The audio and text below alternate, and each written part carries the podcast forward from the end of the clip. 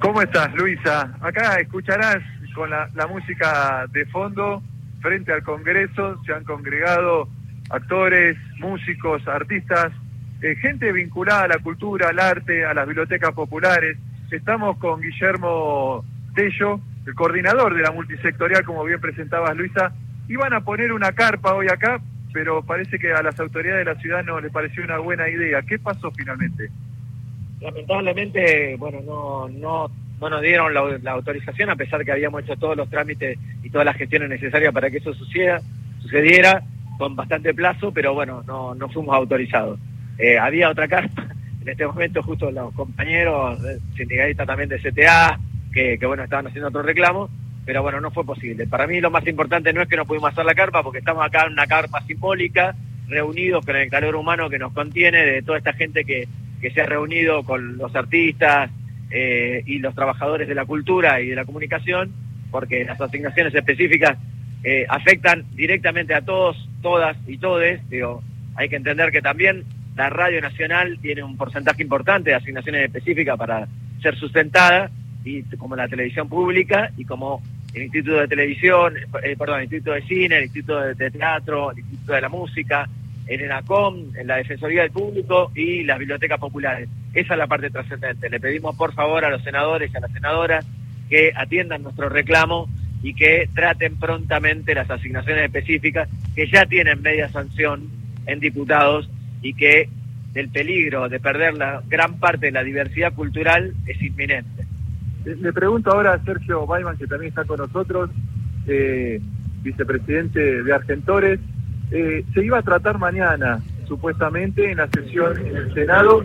¿Qué pasó? si han tenido alguna comunicación con los senadores y si esperan que la semana que viene esto finalmente llegue al recinto de la Cámara Alta. Eh, no sabemos exactamente cuál fue la razón por la cual fue retirado del orden del día. A nosotros nos habían garantizado que el día 22 iba a ser eh, tratado en, el recinto. la razón por la cual lo retiraron no la conocemos, pero sí eh, exigimos que en la próxima sesión de, senadores se trate, porque ya esto es urgente e importante, y la urgencia es ya, porque además, por otro lado, es muy importante que la gente sepa que si estas asignaciones específicas no están garantizadas desde este momento, los organismos descentralizados no pueden planificar el año 2023, porque no tienen ninguna garantía de flujo de fondos. Es decir, no es que en enero de 2023 los organismos empiezan a, armar el año, a, presupuestar el año. Todo esto se tiene que hacer antes, estamos casi en el fin de septiembre.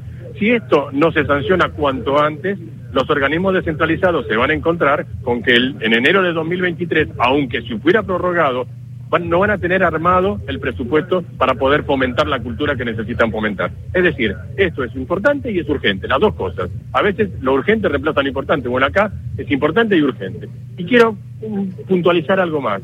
Esto es un reclamo que excede lo partidario. Esto es un reclamo de todo el sector cultural, no importa el partido al cual se pertenezca, porque todos los trabajadores de la cultura están atravesados por esta cuestión, por esta cuestión que realmente eh, los pone en peligro, pone en peligro su trabajo, pone en peligro su horizonte, pone en peligro su proyección, pone en peligro su futuro. El futuro de la cultura también es el futuro de los trabajadores de la cultura. Por eso nosotros estamos acá hoy exigiéndole a, los senadores y a las senadoras que en la próxima sesión lo pongan en el orden del día, lo traten y lo resuelvan. Eh, Luisa Balmagia, te, pongo en contacto para que puedas seguir con la charla con Guillermo Tello y con Sergio Balman. Bueno, cómo no, gracias Gastón. Bueno, eh, a, Guillermo le digo que está bien este, eh, estar allí haciendo esa vigilia por un lado y muy probablemente, este, Guillermo, ya han recorrido distintos despachos de senadores para plantearles la necesidad, porque lo que hay que decir es que no queda tanto tiempo, no hay tantas sesiones más en la Cámara Alta, esto ya viene con media sanción de la Cámara de Diputados, pero en la Cámara Alta, digamos, ya no, no quedan tantas sesiones, ¿no? Es exactamente así, como decís, eh, porque efectivamente nosotros hemos recorrido un largo trecho con distintos senadores y senadoras de distintos ámbitos, no solamente la multisectorial en forma personal, que lo ha hecho con varios y varias, sino también los mismos institutos, otros espacios culturales. Las distintas provincias tienen especial interés porque allí su gran este, impacto del Instituto Nacional del Teatro, el Instituto Nacional de la Música, las bibliotecas populares tienen un arraigo territorial en cada una de las provincias histórico. Realmente no comprendemos por qué todavía no llega la comprensión suficiente de los senadores y las senadoras para darse cuenta que no hay mucho tiempo más, que, es, tan, es urgente como muchas otras cosas. Le, pregunto a Sergio Guayman, ¿ustedes, eh, esta vigilia tiene que ver con que ustedes eh, saben o perciben de resistencias concretas de, de, referentes, de senadores que estén resistiendo este, la, el apoyo a, esa, a esta medida? No, no, nosotros este, estamos acá fundamentalmente por el conjunto de los senadores y las senadoras. No, hacemos discriminación en cuanto a que a quién se opone o quién no se opone. Creo que es un tema nacional, esto es un tema de todo el Senado y no tenemos información ni tampoco la buscamos. Nosotros no buscamos información en ese sentido de quién se oponga o quién esté en contra. Nosotros exponemos nuestra postura, exponemos nuestra posición, nuestra necesidad y decimos, senadores y senadoras, entiendan que lo que estamos pidiendo es, además de mantener un derecho, no estamos ni siquiera pidiendo nuevos derechos, estamos tratando de mantener derechos que hace muchos años que se ejercen. De modo que este, esto excede digamos, la resistencia que pueda haber personal de algunos, no lo conozco, o de alguna no, no lo conozco, ni tampoco me, me, importa en ese sentido. Claro, bueno, Sergio, pero de todas maneras es, es importante saber quiénes apoyan la cultura nacional y quiénes no en sus diversas manifestaciones, porque en muchos casos ni siquiera se están requiriendo fondos del Tesoro Nacional, son los fondos, por ejemplo, en el caso de, del cine, de la venta de las entradas que vuelven al, al cine, ¿no? Entonces es importante dar a conocer esto y en última instancia este, señalar y, explicarles a esos senadores si son reticentes que, como bien se decía, no es una cuestión político-partidaria, sí es una cuestión de política cultural y política de Estado. Exactamente, exactamente es un tema de política de Estado y por lo tanto eh, es, todo el sector cultural. Por eso yo hacía insistencia en que no es una cuestión partidaria y por lo tanto le reclamamos a los senadores que tengan una visión más generosa, más amplia, más patriótica. Este, la cultura es la patria, digamos. Todos nosotros hacemos la cultura argentina y, en realidad eh, le hablamos a los senadores en ese sentido. Y por otro lado, lo que vos dijiste es cierto, si no estamos pidiendo que nuevos gravámenes, estamos pidiendo, este, estamos pidiendo que se mantengan las asignaciones específicas a gravámenes que van a seguir cobrando. Eh, esa es la realidad, digamos, tal cual nosotros la vemos. Bueno, bueno, Gastón, cerramos desde allí con, con, los invitados que están haciendo esta vigilia este, para todos nosotros y nosotras, que tiene que ver con nuestra cultura, nuestra identidad.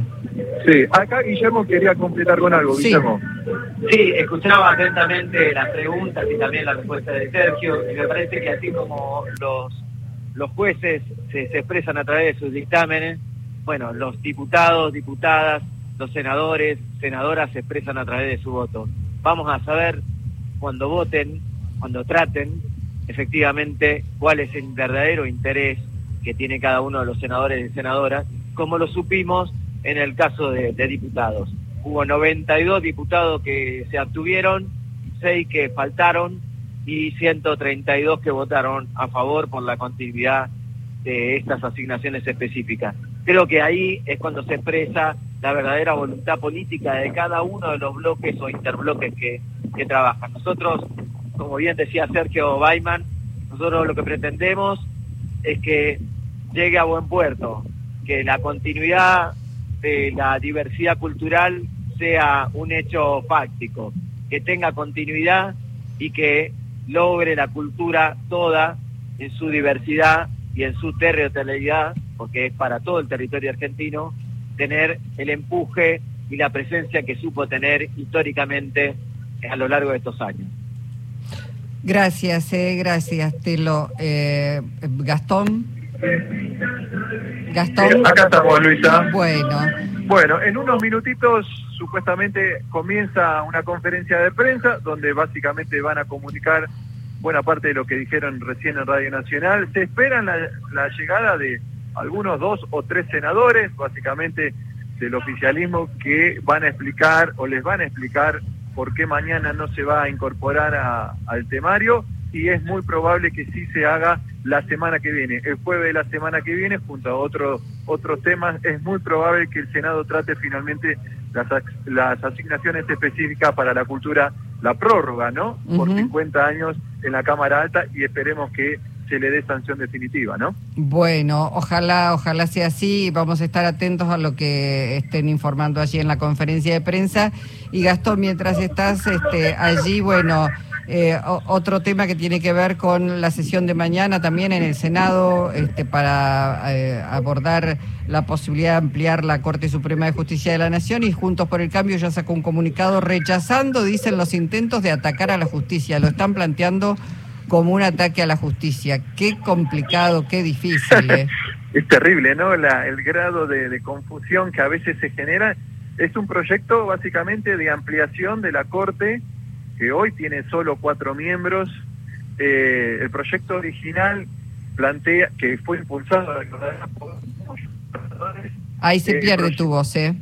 Sí, 25, 25 miembros eh, eso es una iniciativa que seguramente mañana en el recinto sufra modificaciones. Es parte de las negociaciones que está llevando a cabo el Frente de Todos con algunos senadores habitualmente aliados, Rodríguez Sá, Alberto Bereltinel, Clara Vega, Magdalena Quintana. Eh, si convocaron, hoy hablamos en off con un senador de Frente de Todos, una espada judicial, o alguien de mucha llegada a Cristina, nos dijo dos cosas.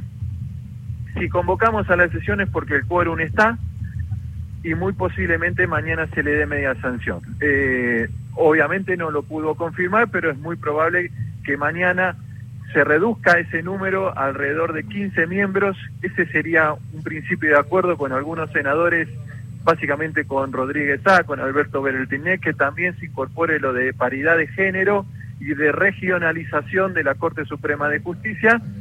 El tema pasará, por supuesto, cuando este proyecto, si en todo caso estas predicciones del senador del Frente de Todos se cumplen, cuando se discuta en la Cámara Baja, allí me parece que la suerte de este proyecto de ampliación de la Corte va a ser muy distinta a lo que pase mañana en la Cámara Alta, ¿no?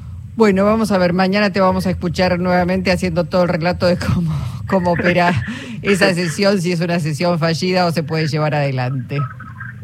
Cómo no, estaremos mañana 14.30, mañana las sesiones del Senado. Si logra el quórum, baja juntos por el cambio al recinto y si eso sucede, seguramente tendremos una sesión maratónica. Bueno, abrazo, gracias Gastón. Abrazo para todos. Gastón Fiorde.